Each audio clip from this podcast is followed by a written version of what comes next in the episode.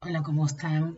Bueno, fíjense, hoy quiero hablarles de un tema que quizás aquí en Venezuela nos ha tocado un poco difícil en los últimos años, que tiene que ver con el divorcio y con la migración de algunos de los padres.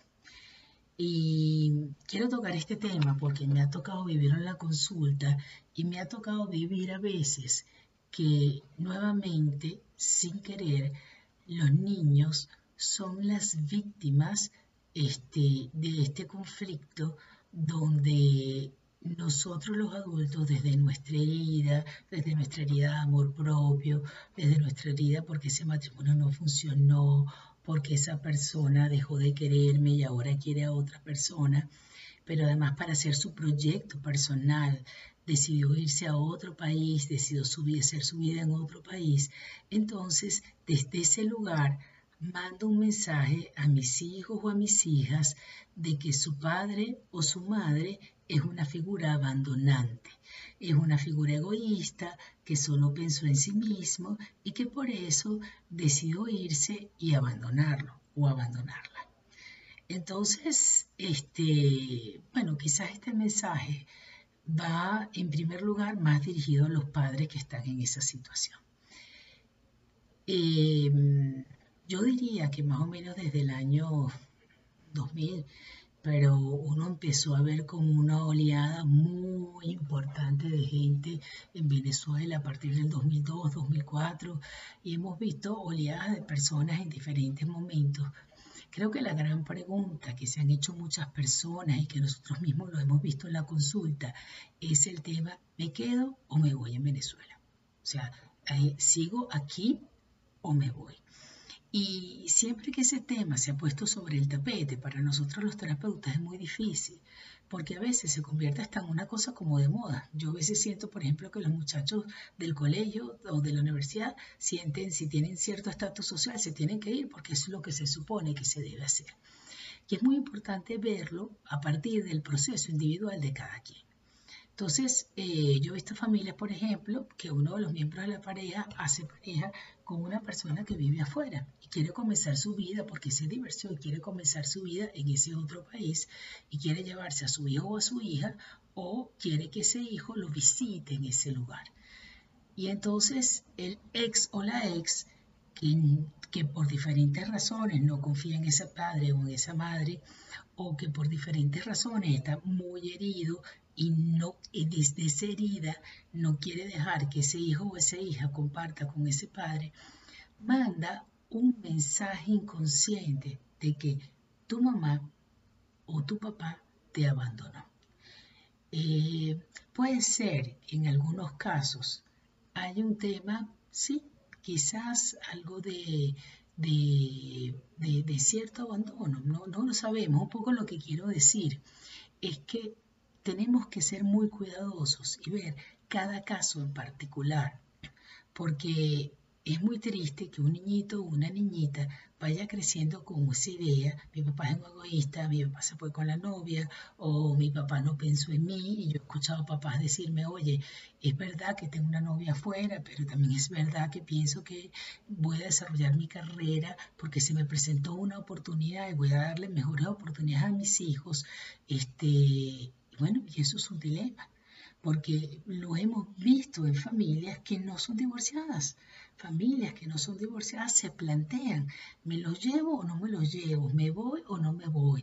Familias que no son divorciadas se plantean a veces por diferentes razones, ¿saco a mi hijo adolescente o no lo saco?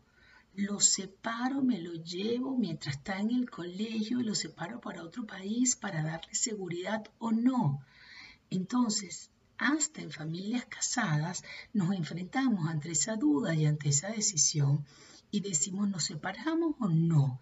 ¿Les damos una posibilidad de vida diferente o no? No es una decisión nada fácil.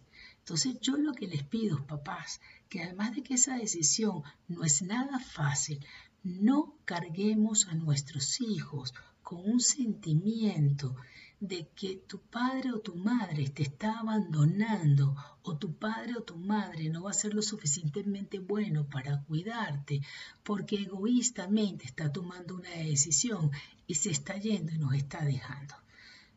vamos a tratar en la medida de lo posible, porque yo no conozco cada caso particular y cada caso yo no puedo dar tips aquí, yo no puedo dar reglas, pero yo sí lo que puedo decir es que vamos a tratar de ir más allá de nuestra propia herida, vamos a tratar de ir más allá de nuestro propio dolor, ¿ok? Para que mi hijo no sea la víctima de ese conflicto.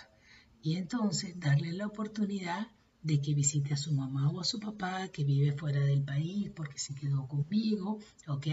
Darle la oportunidad que pase unas vacaciones y darle la oportunidad, sí, de que llore la tristeza de que su mamá o de que su papá se fue y yo me quedé aquí y nosotros nos quedamos aquí en Venezuela o nos quedamos en otro país este, darle la oportunidad de expresar la tristeza, la rabia, lo que extraño, darle la oportunidad de que pregunte, papá, ¿por qué te fuiste, mamá? ¿Por qué te fuiste?